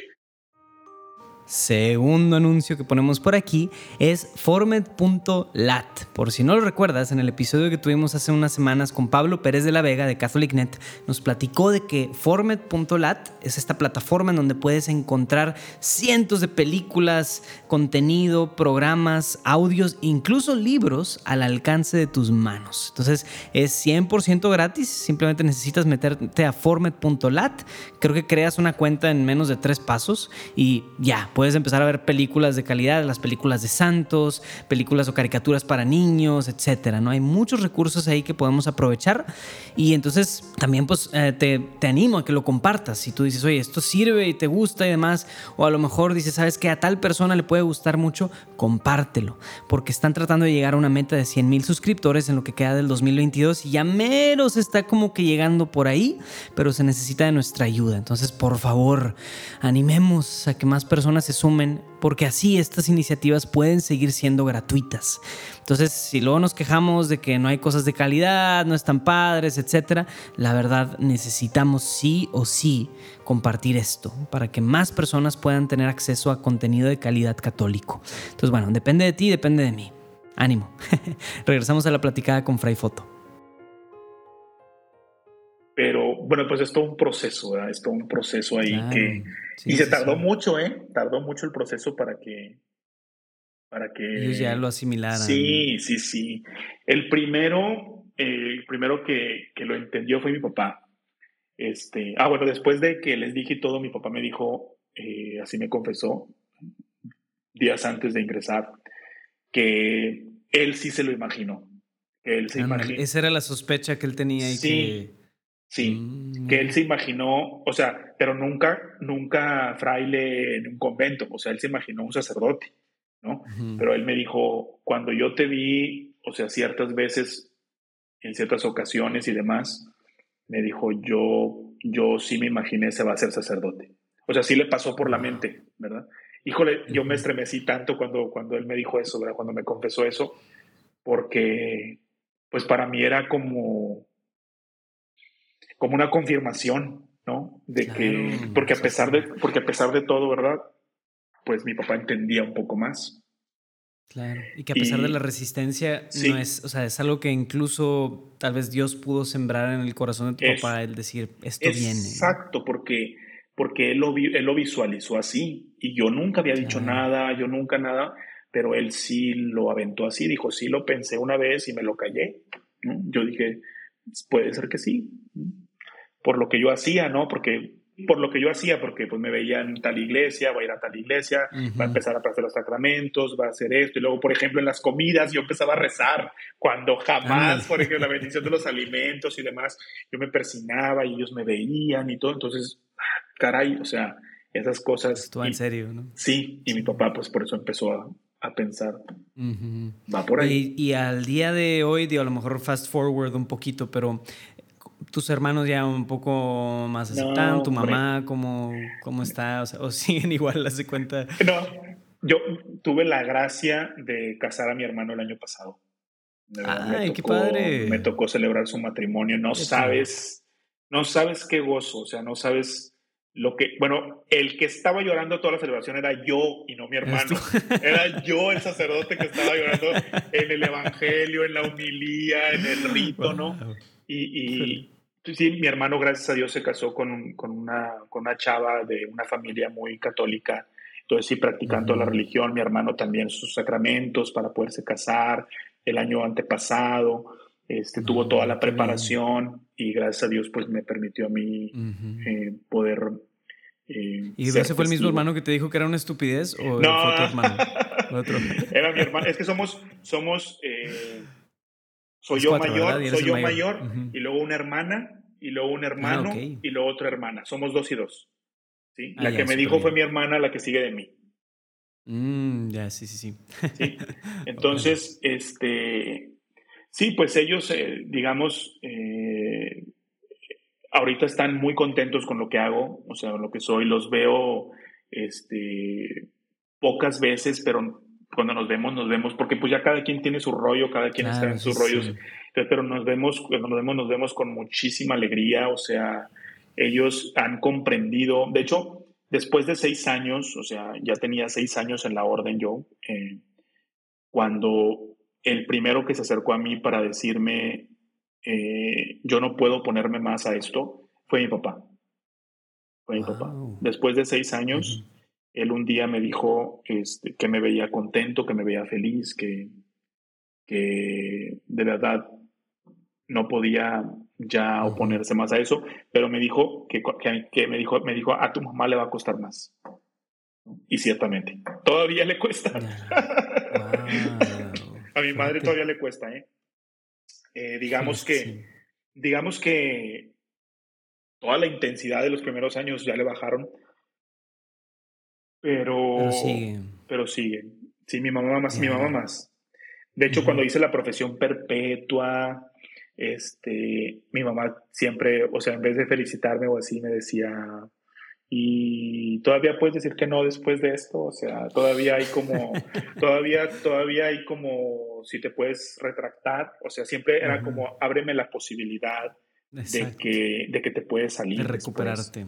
Sí. sí, claro. Entonces, pues sí, pero, pero bien, o sea, gracias a Dios, este, ahorita yo puedo decir que de verdad, este, soy muy feliz haciendo lo que hago y, y compartiéndolo con ellos, ¿no? También compartiéndolo con ellos. Y ahorita tengo la gracia de estar aquí en Monterrey, de que los puedo ver un poco más seguido, ¿no? Entonces, pues sí, lo disfruto mucho. Excelente. Súper bien. Y entonces, bueno, ahora sí, regresando, entras a la primera experiencia entonces en septiembre del 2007. Entro, entro, sí. Y ahí, pues, ahora sí, como que la vida em, de los capuchinos, ¿qué tal? O sea, oye, pues te gustó. O sea, ¿qué fue lo que no, algo que no te haya gustado? Y dinos ese detalle, ¿qué comías? ¿Qué hacías? ¿A qué hora se levantaban? Pues yo pienso en la película del Padre Pío, donde llega la primera noche y tiene que romper el hielo. No sabes, la, primera noche, no sabes, no, la primera noche de verdad que, la primera noche de verdad que, me acuerdo que el primer pensamiento cuando me levanté, ¿qué hice? O sea, que estoy, o sea, vienen, vienen, vienen todas las, las inquietudes, las inquietudes, sí, o sea, Dios mío, y empieza todo el movimiento interior, o sea, mm. eh, pues bueno, yo llegué, este, éramos 10 eh, los nuevos que, que ingresamos, eh, y pues bueno, nos empiezan ahí, digamos, a, a integrar, ¿no? A decir quién es el formador, quién es el maestro, quién es el superior de la casa, este, cómo se manejan los aseos, las comidas, el horario, de cuál es el objetivo de los primeros dos años introductorios. Y para mí todo era nuevo, o sea, todo era nuevo. Yo me acuerdo que yo tenía un pavor cuando me tocaba colitar o, o cosas así porque yo no sabía, pues había, había hermanos míos que, había hermanos míos que, que desde niños eran monaguillos y cosas así, entonces ya toda la cuestión de la fe estaban impregnados, entonces ellos hasta les sabían mover a la liturgia y todo, entonces para mí... Bien complicado. Sí, para mí todo eso era... vuelta y cosa, y para mí todo eso era nuevo, ¿no? Entonces, sí fue una, una cuestión, pero fue muy bonita, fue un, fue un reto grandísimo pero sí vienen las primeras crisis, por ejemplo, ¿no? Este, de tener, o sea, es que no es que seas como, no quiero decir como esclavo, como así, pero como, como te estás metiendo a un ritmo de vida que no estás acostumbrado, o sea, el horario, por ejemplo, empezábamos, empezábamos muy temprano, 6 de la mañana a rezar, entonces tenías que levantar a las 5, cinco y media, para el primer rezo de laudes a las 6, después meditación, por ejemplo, no estamos acostumbrados a meditar. Y luego menos yo, bueno, ahorita yo lo puedo hacer con muchísima este, naturalidad. Naturalidad, ¿verdad? Después de estos años. pero, el hábito, ¿no? Pero antes, o sea, a ver, una hora estar meditando se te hacía, eterna. No, es eterno, claro. Diario, y entonces nos ponían así, a ver, diario es, después del laudes es meditación en silencio y está o te dormías, ¿sí me explico? O sea, o te, te, te acumulabas, te dormías, porque no tenías como la, pues sí, la práctica y el método. Claro, pues es todo un músculo que se tiene, un músculo espiritual en muchos sentidos, el orar, meditar, lectura bíblica, todo eso. O sea, pues no es de la noche, o sea, pues no es de la noche a la mañana. ¿no? no, y entonces todo eso te empieza a conflictuar de realmente voy a poder, O sea, es que esto, claro. si me explico, te empieza a conflictuar porque, porque viene eso, luego viene que las, la cocina y que te toca la cocina y que te tocan los pasillos y que tienes que hacer esto y que eres sacristán y que las, las clases, o sea, todo eso te empieza a conflictuar y a decir, realmente a lo mejor no es para esto lo mío, ¿verdad? Después vienen las sesiones con tu acompañante, ¿verdad? Tienes sesiones por mes, el acompañamiento psicológico también, en donde se abre otro mundo que desconocías. Entonces es ir tejiendo, ¿verdad? Es ir tejiendo. Sí, claro. Y, y bueno, pues vienen muchísimas dificultades en eso, ¿verdad? En todo eso. Pero comentabas que como que, oye, a pesar de que era un proceso súper ajeno a, un montón de cosas y cambios súper ajenos a ti, ¿había algo en ti que todavía decía o siempre dijo, si puedo seguir adelante, puedo seguir, puedo seguir? De verdad, sí. De verdad que es, o sea, y sí me sentía llamado, o sea, me sentía llamado en ese momento a decir, va, o sea, a pesar de esas dificultades, a pesar de las luchas con mi familia, que eran tantas, era, cada que hablaba con ellos era mm, llorar, recriminar, este, tú, tú tienes la culpa, este, muchas cosas, ¿verdad? Pero gracias a Dios. ¿Encontrabas consuelo o como motivación en, digamos, no, los hermanos eran súper buenos conmigo y me decían, o más bien la oración de repente le sacaba cierto jugo a sentir como de Dios un voy bien, ¿verdad? O sea, como que también los otros círculos de apoyo, una red de apoyo de otras cosas que hacían que lo difícil y lo, lo no tan y lo tan y lo, difícil y lo no difícil y lo fácil, lo bonito se balanceara, ¿no? Sí, las dos cosas pienso que, que la fraternidad eh, ayuda muchísimo en, eh, te, te, ayuda muchísimo en la vida espiritual misma, ¿no? La misma fraternidad es un apoyo grande este, y bueno, la, la, vida, la vida fraterna también implica la relación personal con Dios en tu, en tu oración. Y entonces las dos cosas, o sea, yo me sentía muy apoyado por la fraternidad, mi formador me confrontaba mucho, por eso era formador, porque me confrontaba mucho, por ejemplo, cuando mi mamá hablaba, yo a veces decía, no, quiero contestar. O sea, yo a veces decía, no, díganle que no estoy, o que estoy ocupado. y él decía, no, tienes que enfrentar. O sea, tienes que enfrentar marca, tienes que hablar. Órale. Entonces, eso yo a veces también lo veía así como, híjole, pero realmente pues me estaba ayudando, ¿verdad? Sí. sí, sí, porque hubiera sido peor esconderlo, ¿verdad? Tengo este gran, ¿verdad? Cosa que no quiero abrirlo, ¿no? O sea, es un cofrecito, ¿no?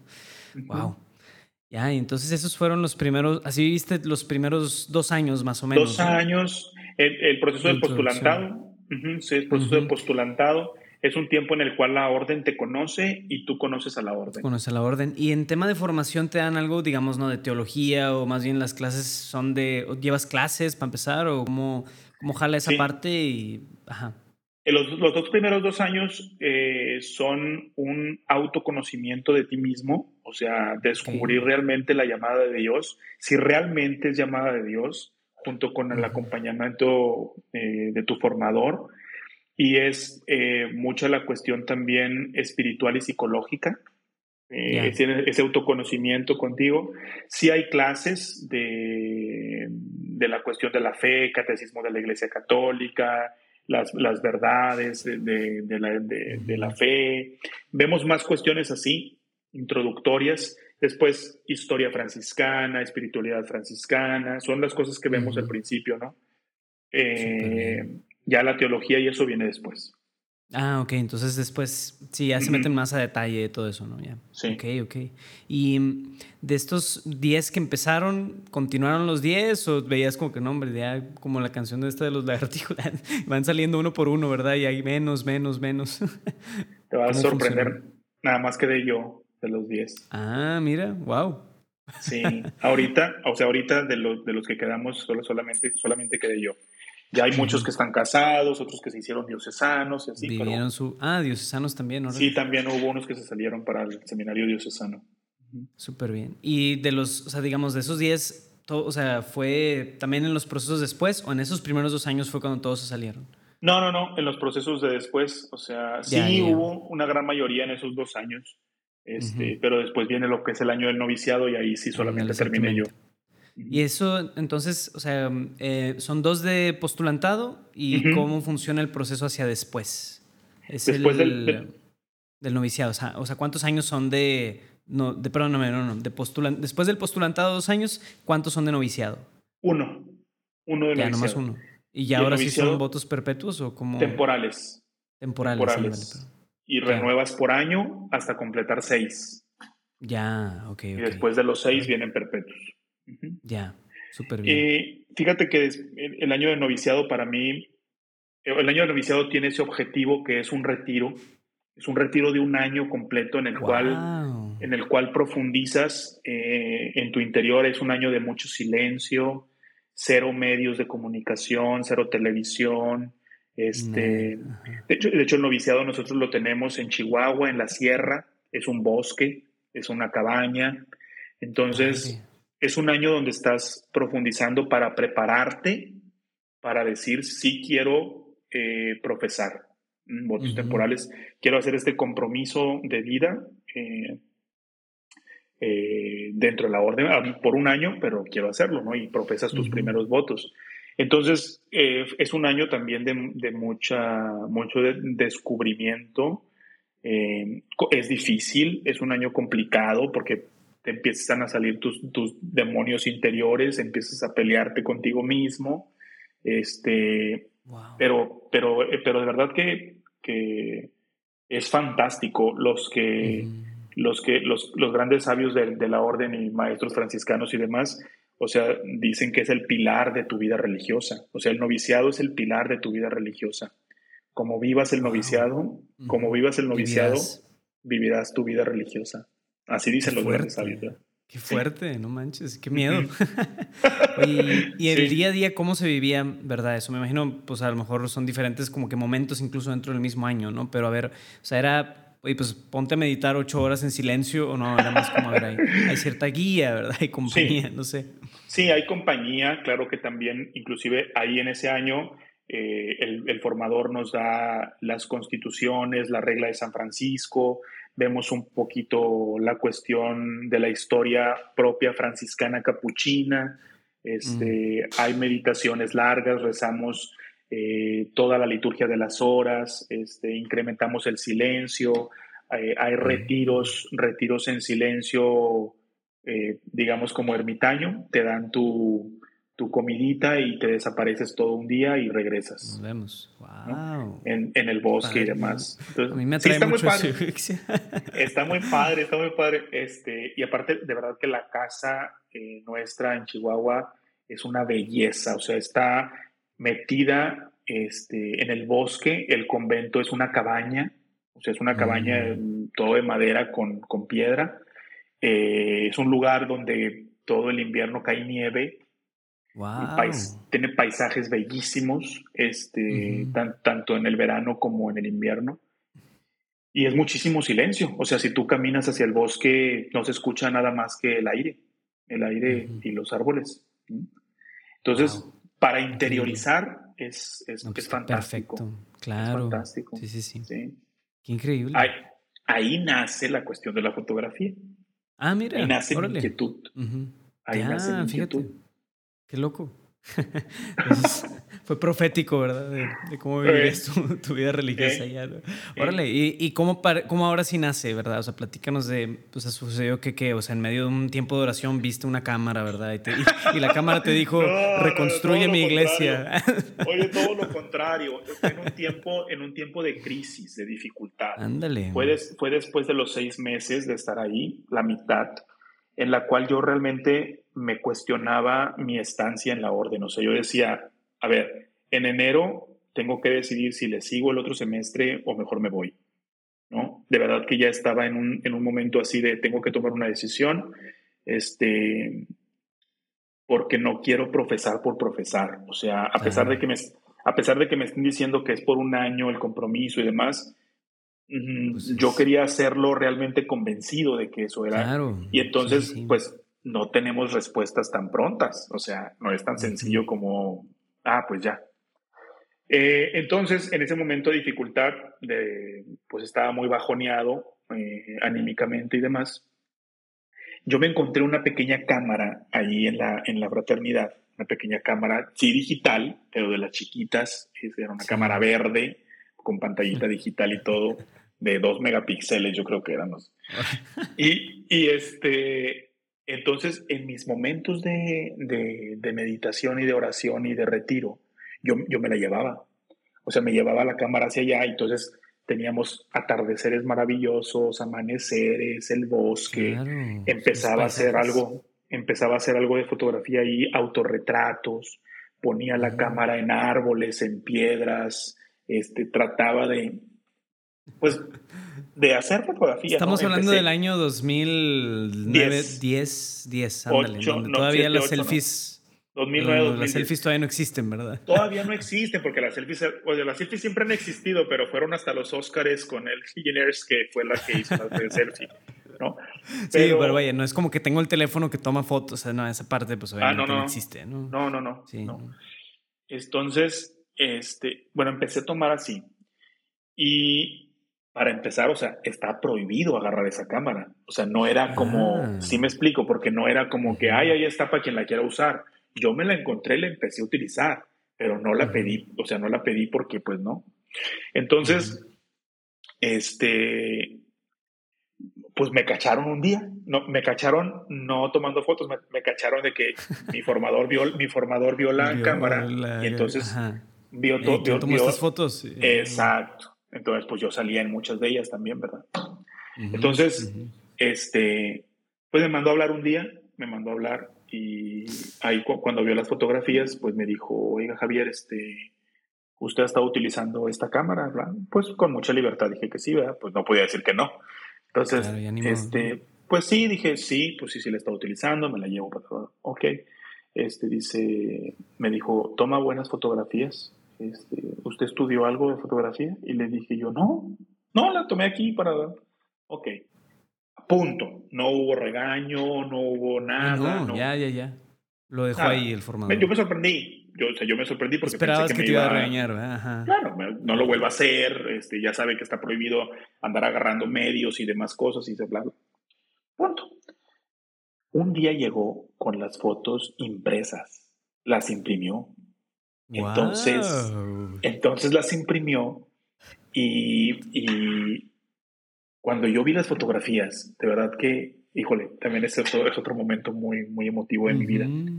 Cuando, yo vi las, cuando yo vi las fotografías, yo descubrí ahí mi identidad y mi pertenencia a la orden. ¡Wow! Y para mí, y para mí, para mí eso fue un, esto es lo que eres. Y esa fue la decisión de decir, vale, esto quiero yo. O sea, ah, este soy yo. Y estaban acomodadas de tal manera que me hablaban de la historia, de mi historia, ¿sí me explico? O sea, es que fue un momento, o sea, me hablaban de mi historia, de mi recorrido, ¿no? Eh, al final terminaba con una, con una, con un autorretrato que yo puse la cámara, este, así detenida como con unas piedras y demás, y estaba yo de espaldas hacia, hacia el sol. Entonces, este, yo cuando vi eso, de verdad que no me quedó duda que, que yo tenía que profesar. O sea, que tenía que decirle sí al Señor y, y vale. O sea, esto es lo que soy, no busques más. O sea. Ahí nació Fray Foto. Ahí nació. O sea, ahí nació mi vocación. Ahí dije que sí. Vinieron los siguientes seis meses. Este, viví la Semana Santa como novicio, este, completamente con una apertura fantástica y decirle a Dios, vale, o sea, esto es lo que quiero. Y después, pues tú vas, a, a lo mejor has escuchado hablar San Francisco cuando, cuando escucha este pasaje del Evangelio de vayan de dos en dos.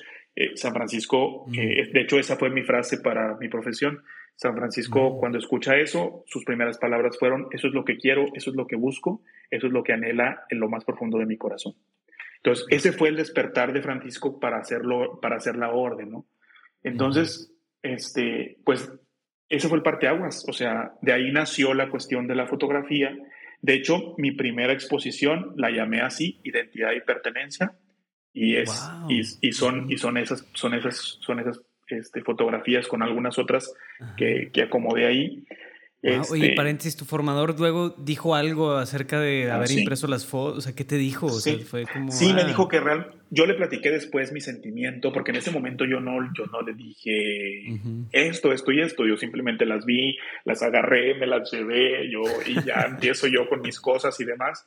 Este, Pero él después, yo le platiqué mi experiencia, ¿verdad? De, de decirle que, pues que realmente me sentía identificado, que, que sin querer yo estaba escribiendo mi historia con fotografías y que no me había dado cuenta y que me estaba dando cuenta que, que estaba descubriendo, que estaba descubriendo este, mi llamado, ¿no? Eh, y entonces, pues él se emocionó también, este...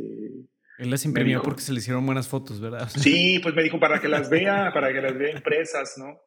Y entonces, pues, pues sí, y de verdad que sí me decía, pues son buenas, bla, bla. Entonces, terminado ahí, pues viene la parte de, de venirme a Monterrey para estudiar ya la filosofía y la teología, lo que es el post-noviciado. Y me ponen de promotor vocacional. Entonces, este, ayudante de la promoción vocacional, entonces ya le entré de lleno a las redes sociales. Porque me empecé a dar cuenta que pues había muchos chavos en las redes sociales. Yo tenía Facebook, porque Facebook nace en el... Estamos hablando del 2011, 2012. Sí, eso. Facebook, cuando nace Instagram. Pero Facebook nace, Facebook nace en 2006. ¿no? 2006 porque yo ya tenía... Y luego cuando yo entré a la orden, yo abandoné mi Facebook y lo retomé después cuando llegué a Monterrey. Y empezó... Pero Instagram sí era, era, todavía no era de Facebook, obviamente, era simplemente un lugar de fotos, de hecho, o sea, sí, era el, lugarcito de fotos, ¿no?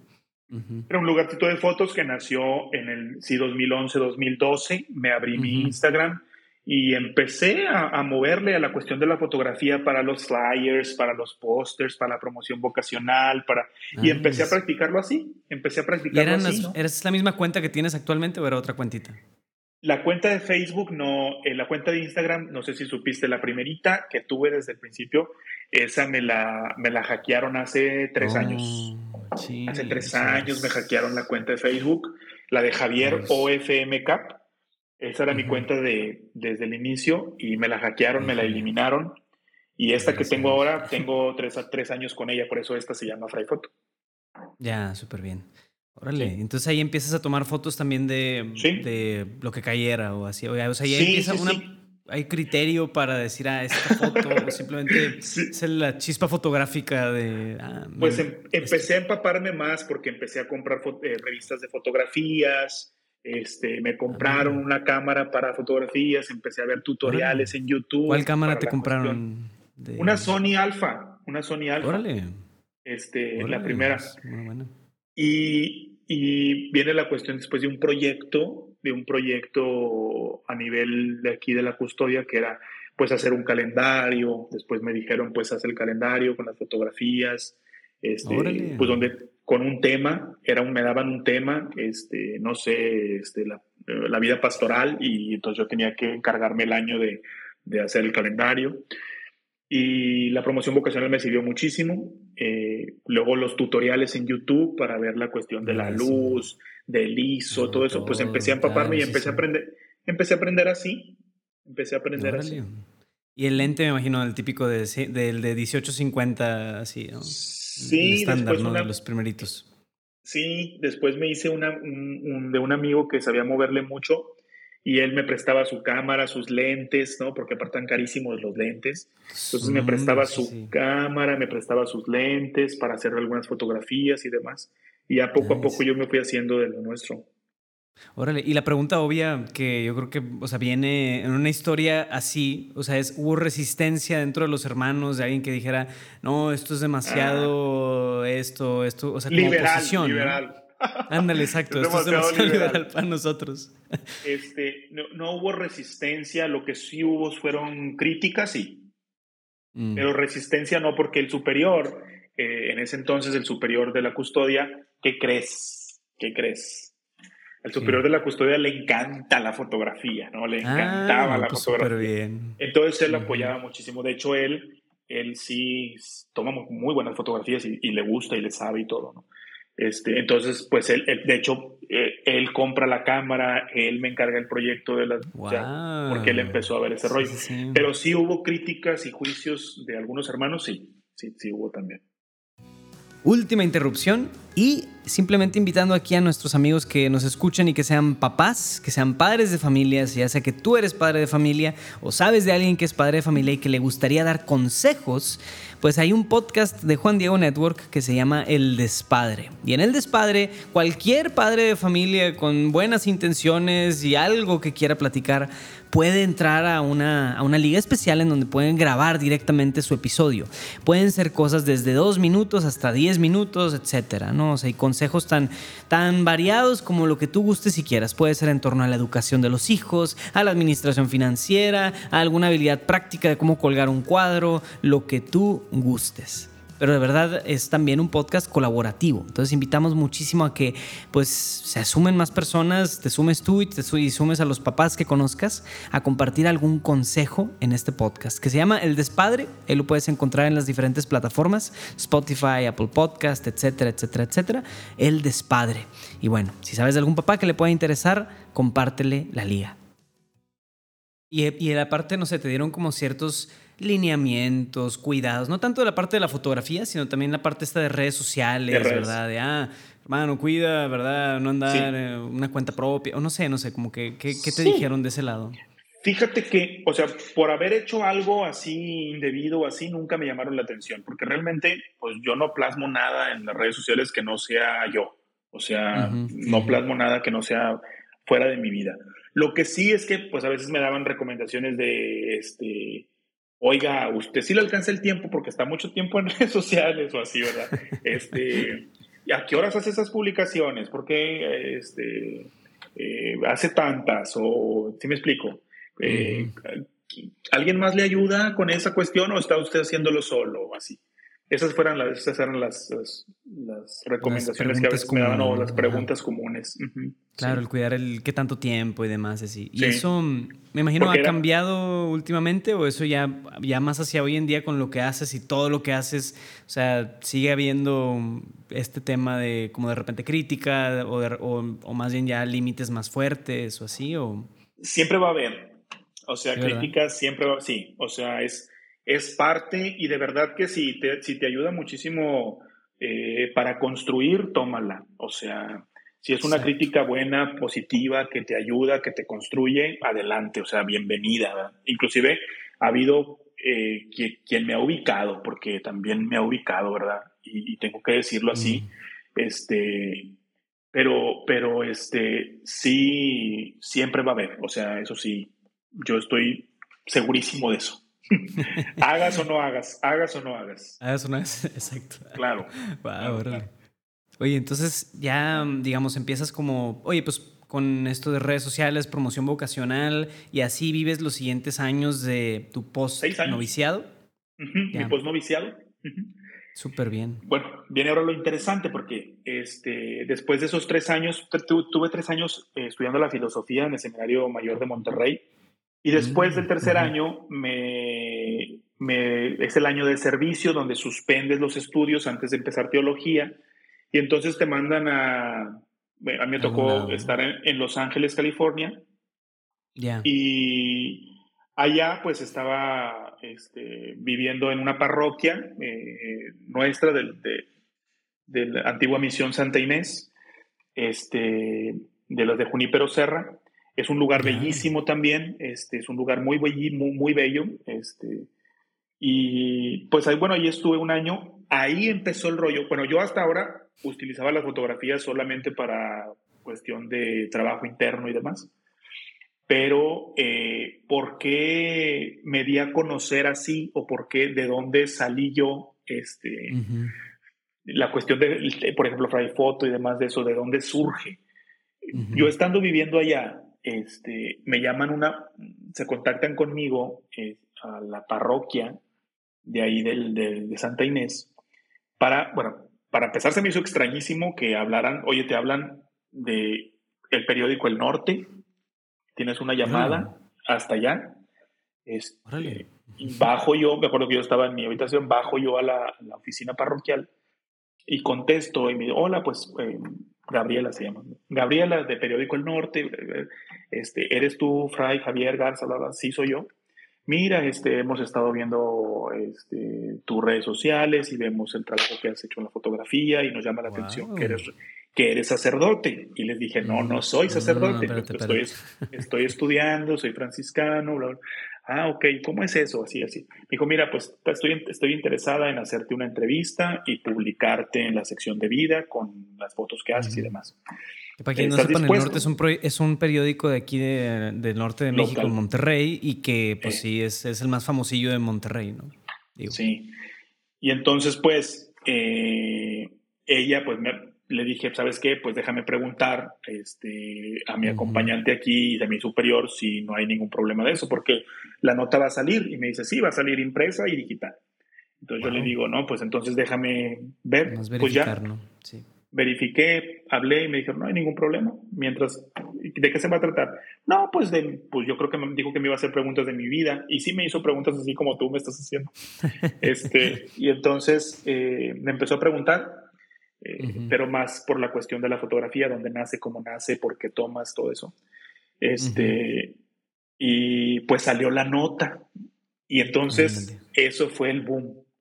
Porque, porque sí lo pusieron en primera plana, la sección de vida, todo completo, toda una... Yo pensé que iba a ser chiquito, yo pensé que iba a ser una cosa pequeña, no era una... Y luego la nota decía, ya lo llaman Fray Foto. entonces, de ahí, de ahí nació, de ahí nació. Y entonces, ah, ¿sabes, por, ¿sabes por qué me di cuenta? Un día me di cuenta porque me, yo, me dijo, no, pues nosotros te avisamos cuando la nota salga y demás, muchas gracias, bla, bla. Pero yo estaba así, ¿verdad?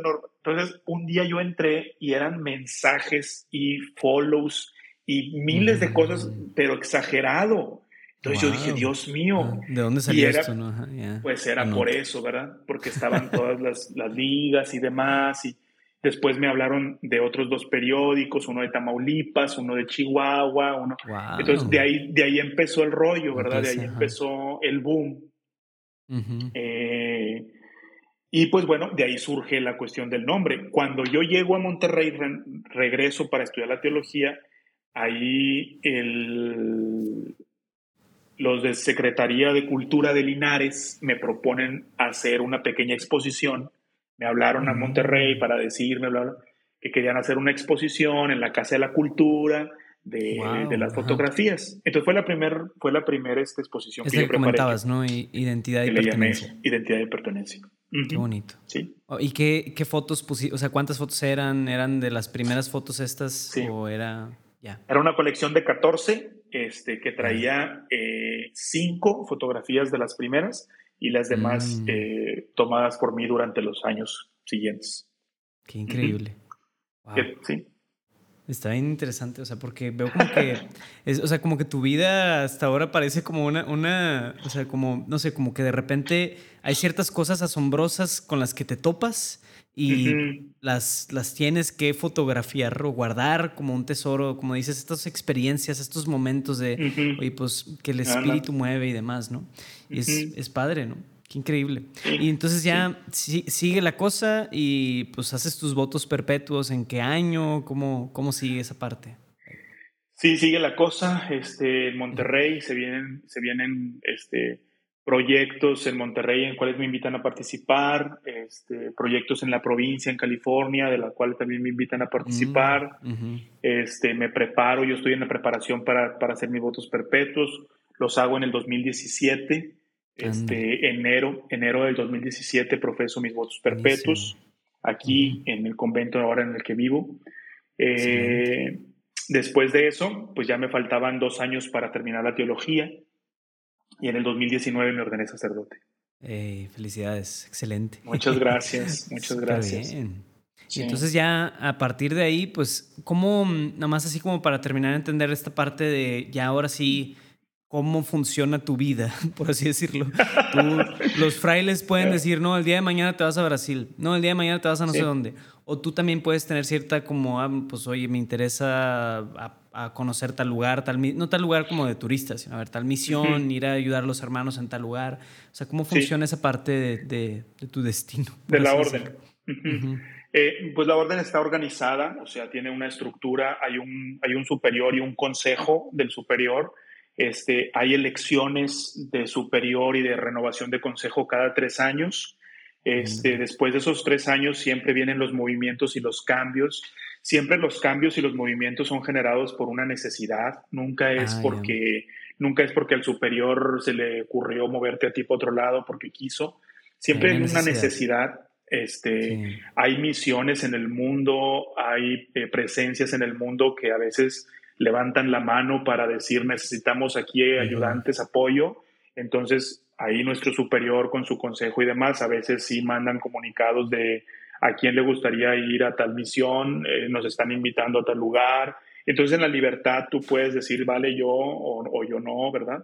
O el superior te puede ver a ti con la capacidad de poder estar en algún otro lugar, entonces si te llegan a invitar, ¿verdad? Si te llegan mm. eh, a, proponer, ¿verdad? Hay esta necesidad de esta casa y te estamos sugiriendo que si puedes apoyar en este lado. Y ya pues tú puedes decir sí, no, porque también puedes decir que no, ¿verdad? Hay cosas también internas que el superior no ve y que a veces pues si en el diálogo van surgiendo y demás, ¿sabes qué? Yo no me siento ahorita con la capacidad de poder ir allá porque tengo esto y esto y esto, o estoy viviendo esto y esto y esto y de verdad que no me gustaría pero, este, pero sí, así más o menos se maneja, ¿verdad? Pero siempre una necesidad. Súper bien. Entonces, digo, yo sé que andamos presionados de tiempo porque creo que dentro de unos minutos te, te ocupas. No había visto la hora. Sí, yo también estoy viéndola. Pero bueno, no, si quieres además para como ir completando un poquito, el tema de tu proyecto, o sea, está ahí, pues redes sociales, sé que tienes tu Instagram, está bastante grande y fuerte, gracias a Dios. Pero exacto, o sea, como que, ¿qué nos quieres comentar de tu proyecto? ¿Qué puede hacer la gente? ¿Qué, ¿Qué, es lo que traes ahorita que dices, ah, me encantaría si la gente me apoya o los que escuchan, apoyenme compartiendo tal, o siguiéndome, etcétera? O sea, ¿cómo te podemos apoyar, padre?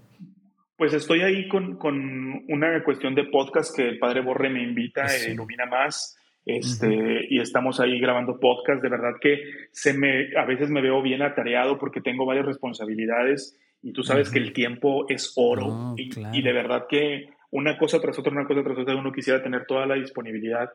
Eh, pues estoy, estoy, presente en las redes sociales. Eh, siempre he dicho que la presencia en redes sociales, al menos la mía, pues es es compartir un poco lo que Dios ha hecho con mi vida y, manifestar lo que Dios hace, el, amor de Dios que Dios ha tenido conmigo y que te contagie, ¿no? Y que te impulse este, a ayudarte a vivir la vida del camino de la fe. Eh, estoy en todas, en, todas, en todas las redes, estoy en Instagram, en TikTok, en Facebook, en, en Twitter. Sí. Ando metido en todo, estoy metido en todo. Este, le muevo más a unas cosas que a otras. Eh, pero sí, en, por ejemplo. En Cazopic andas metido, ¿verdad? También en Cazopic. Ah, sí, después me, invitaron también allá a Cazopic. Padre. Este, el buen Dimitri, es Dimitri, Dimitri Conejo. Conejo, de, lo conocí, lo conocí ah, porque después, bueno, por la cuestión de las redes me invitan a ir a un congreso de emisión en España, el cual también estuve por allá, y ahí conocí a Dimitri cuando apenas iba a lanzar el proyecto y ahí, ahí me invita. Mm, este, con Fiora, Fiore, Fiore, también de Argentina, son los dos. Y entonces, este, pues estoy ahí, fíjate que Instagram, pues lo que, lo que ahorita está pasando Instagram, de, tú sabes que de ser una red social de pura foto, ha pasado una red social de fotografía, de mm, reflexión, de video, de, de, historias, de miles de cosas. Y, pero fíjate que ahorita, bueno, yo creo que es la primera vez que lo voy a decir. A ver, sí, sí va a ser la primera vez que lo voy a decir. Este, Instagram para mí ha cambiado mucho y ahorita la, la, lo que, a lo que me siento llamado en esa red social específicamente es a escuchar a la gente, de verdad. O sea, a conversar con ellos por medio de, de video, por medio de audios. De verdad que la gente a veces se queda sorprendida porque me mandan mensaje pensando que nunca les voy a contestar. Y a veces, de verdad, a veces que yo me agarro y de verdad que a veces les mando un audio y le mando un audio así, hola, este, muchas gracias por tu mensaje, ¿qué te puedo ayudar? Sí, dime. Y entonces me, me mandan un mensaje diciéndome que, que cómo, que no lo pueden creer, que bla, Y yo, a ver, síguele, platícame, ¿qué me quieres ah, platicar? Aquí estoy, ¿no? Y de verdad que he visto muchísima necesidad de escucha en, en, el continente digital, mucha necesidad de escucha, mucha necesidad de acompañamiento y para mí, este, ese, es el, ese es el reto ahorita en Instagram, porque se me llena la bandeja de entrada. Un día, fíjate, un día nació así. Un día o sea, vi que la bandeja estaba llenísima, pero es que así como recibo comentarios, también recibo hate, ¿no? De también. todo. Es, es, parte. Entonces, este, vi y de verdad que me dio tanto cargo de conciencia poderle hacer así, borrar, ¿no? Porque dije, no, o sea, la gente no se merece que, que yo los ignore. O sea, si la gente si es un perfil, detrás de un perfil siempre hay un corazón de carne. O sea, es que no es un perfil digital, hay una persona de carne y hueso detrás de ese perfil. Entonces, no, la gente no se merece que, que, los ignore de esa manera, aunque me estén diciendo, hola padre, buenos días. ¿no? Pues ahí va, sí. Entonces, empecé a hacerlo así, contestar, llamar, este, mandar un audio. Lo más loco que he hecho es mandar una historia. Es lo más loco que he hecho. O sea, y, y, entonces sí se sorprenden, pero sí, claro que viene el reto del tiempo, ¿verdad? Porque a qué horas contestas todo, a qué horas, sí me explico, pero de verdad que, por ejemplo, es la misma experiencia cuando yo estoy confesando cinco horas, por ejemplo, o estoy en confesiones cuatro horas, ¿verdad? Porque las personas te están abriendo su corazón, ¿verdad? Digo, no estoy comparando el sacramento con una plática de Instagram. pero sí en la atención personalizada, ¿no? En la atención. Eres tú, ¿no? Sí, porque la persona, algo que veíamos en Hechos la semana pasada era eso, ¿verdad? O sea, las personas se están dirigiendo contigo. O sea, ¿sí me explico? Con, hay un pastor específico que es el dueño de la cuenta y quieren contactarte a ti. Ándale, me recuerda este pasaje del Evangelio, ¿no? O sea, Jesús vio a la multitud y se, y se compadeció por ellos porque andaban como ovejas sin pastor, ¿no? O sea, esa, esa, compasión de decir, ese, ese mar de mensajes que tengo son para mí, o sea, están ahí conmigo, ¿no?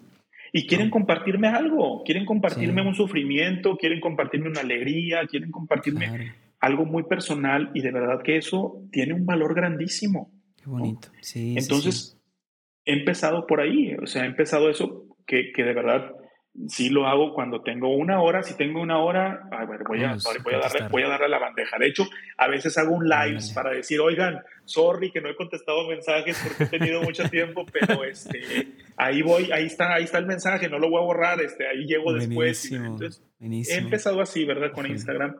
Qué edificante, porque es bien, es bien tentador no contestar, la verdad. O sea, y a veces, y depende de, hay gente que a veces como que, sí, y, es, y a veces hay gente muy concreta que lo que quiere saludar y te toma poquito, pero hay gente con, o sea, oye, pues más, ¿verdad? Te mandan el mensaje o te piden que hagas un video para tal evento o cosa, o te piden tal cosa, y esa parte es más, más tardada, ¿no? O sea, sí, sí, sí. Que, pero sí, una, una, qué bonito. Una vez inclusive, este, alguien me dijo, elimina que te puedan enviar mensajes para que ya no te envíen. Ya ves que tú puedes eliminar comentarios en, historias y todo.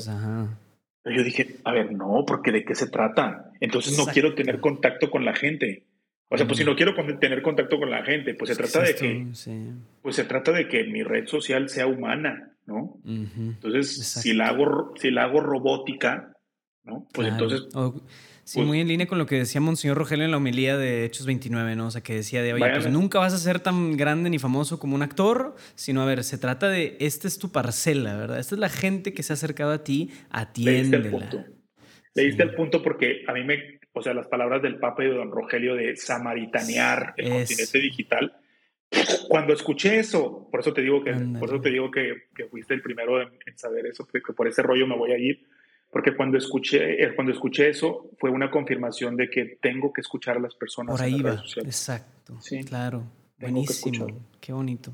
Sí, porque vaya, o sea, es bien engañoso también la parte de decir, es que tengo que llegar a tantos seguidores y no sé qué. A ver, si tienes 15 seguidores, pero estás ahí haciendo tu labor y atiendes a esa gente, excelente. Ándale, atiende a la gente, ¿verdad? Que sí hay mucha gente que, que este, digamos, pues tú tienes que reconocer ahí cuando ya es hate, cuando te están eh, va por otro lado, ¿verdad? Tener piel gruesa, ¿verdad? Ahí no. Claro. abajo porque me dijeron que estoy feo, no sé. No, a no o, sea. sí. Inclusive yo, bueno, siempre respondo un hate con paz y bien. O sea, siempre que me avientan un hate, les contesto paz y bien. Inclusive no los elimino, ni a ellos los elimino. Simplemente le contesto paz y bien y ya. Ya no vuelvo a contestar, aunque me, aunque me la estén mentando ah, después, ya no, ya no vuelvo a contestar, pero al menos lo digo una vez. ¿Mm? Buenísimo. y realmente deseándolo, ¿no? No como un passive aggressive de que ah, no, no, no. bien. No, porque, o sea, a ver, cuando, cuando detrás de un corazón así, hay una historia muy triste. Exacto. Por lo general, entonces no podemos juzgar mm, por juzgar. O sea, una persona que, que tira odio muchas veces es porque detrás de esa historia hay una historia muy fuerte, claro. complicada. Entonces, pues sí, no. La, la, la, paz y el bien sí van de corazón. Exacto. Y, y es parte de atenderlos a ellos también, ¿no? Claro. sí, claro. buenísimo. buenísimo, padre. Oye, pues excelente. Muchas gracias ahí por, por compartirnos todo esto. sé que no quiero que llegues no, tarde a tu siguiente compromiso. Y si quieres, vamos pasando entonces a nuestra sección de preguntas rápidas, ya para ir cerrando aquí el episodio. Vale.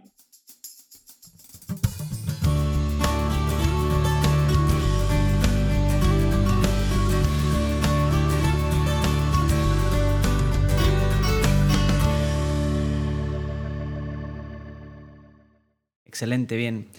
Primera pregunta. ¿Cuál es tu hobby principal? Fotografía. Pensé que ibas a decir otro, ¿verdad? pero muy bien, muy bien. Pues sí, naturalmente. Sí. No deja de ser para ti un hobby entonces, no, no lo has perdido de la vista. Excelente. Sí, no, no lo he perdido de la vista. No es algo tampoco que haga profesionalmente, que me... No, pero es mi hobby, ¿no? Excelente, súper bien. Bien, siguiente pregunta. ¿Te acuerdas cuál fue la primera vez que tuviste una experiencia espiritual? ¿Qué edad tenías y qué fue en concreto? 21 años, eh, el pasaje de un evangelio. Ah, ya, ¿cuál fue? Eh, Juan 15, 16. Yo los he elegido a ustedes, ustedes no me han elegido a mí. Ah, buenísimo, qué bonito. Perfecto. ¿Quién es tu santo patrono y por qué? Eh, mi santo patrono de nacimiento. No, santo patrono personal, así de que, ah, este es mi santo patrono. San, San, Pablo por la potencia, el carácter y el entusiasmo. San Pablo de, Pablo de Tarso. Buenísimo. Pensé que ibas a decir un franciscano, pero pues está bien, no, Pablo. Ese, es, ese es de ley, ese es, ese es el patrono de ley. Por eso, claro, claro. Por eso, por eso, por eso te decía, eh, de, de, de, de, patrono de, patrono de, nacimiento es Santa Teresita del Niño Jesús, que nací el primero de octubre. Por eso, por eso te decía de nacimiento. Ya. Sí, San Pablo. Buenísimo. Muy bien, Fray, ¿qué significa ser católico hoy en día? significa, yo creo que apertura, significa apertura a lo diverso, ¿no? Ya no, ya no un gueto, ya no somos los católicos y ustedes son, no, yo creo que ser católico hoy en día significa estar abierto a, a, a todo, a toda, a todo y a toda criatura de Dios. Amén. Buenísimo. Yo creo que eso tendría que ser. Excelente. ¿Tienes alguna oración que te guste rezar seguido y que nos quieras compartir? Sí, sí, muchísimo. Esa es una que siempre comparto, es la de eh, Jesús ante el Cristo de San Damián. Oh alto y glorioso Dios, ilumina las tinieblas de mi corazón. Dame fe recta, esperanza cierta y caridad perfecta, para que cumpla tu santo y veraz mandamiento. Dale, buenísimo. Esa. Excelente. Todos los días.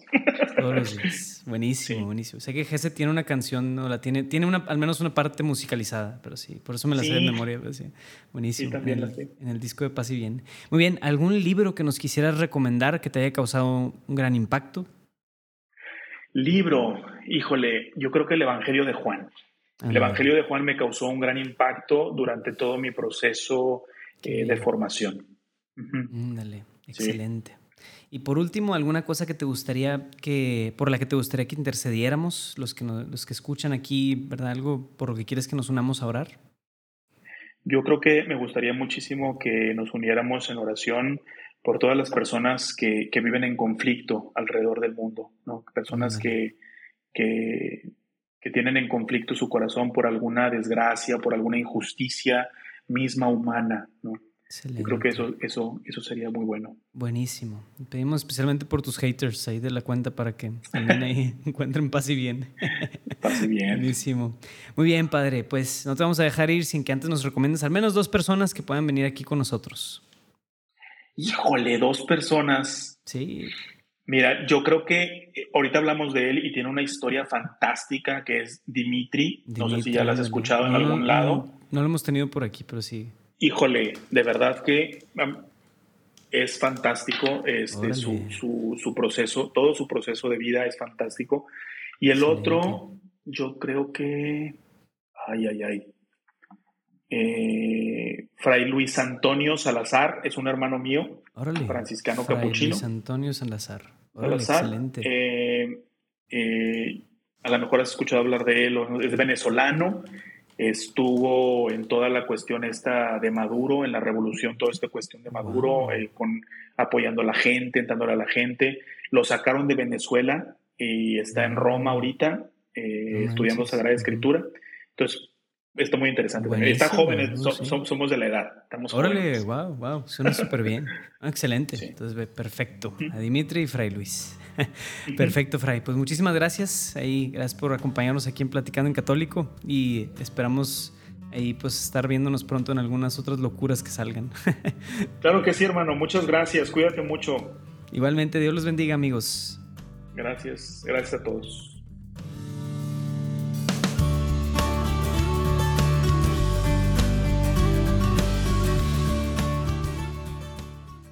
Otro rollo Foto, ¿no? Lo disfruté un chorro esta platicada, la verdad. Me dejó pensando bastante, muy agradecido en lo mismo que, pues, que Dios ha hecho en mi vida y que me permite ver a mí, pero pues en lo de, en Él también, ¿no? En ver cómo, pues Dios también va acompañándolo a pesar de los momentos de incertidumbre y esas miradas hacia el pasado, ¿no? Cuando uno ya tiene cierto caminar vas viendo atrás y dices, ¿habrá sido bueno o no tan bueno esto que hice, estas decisiones?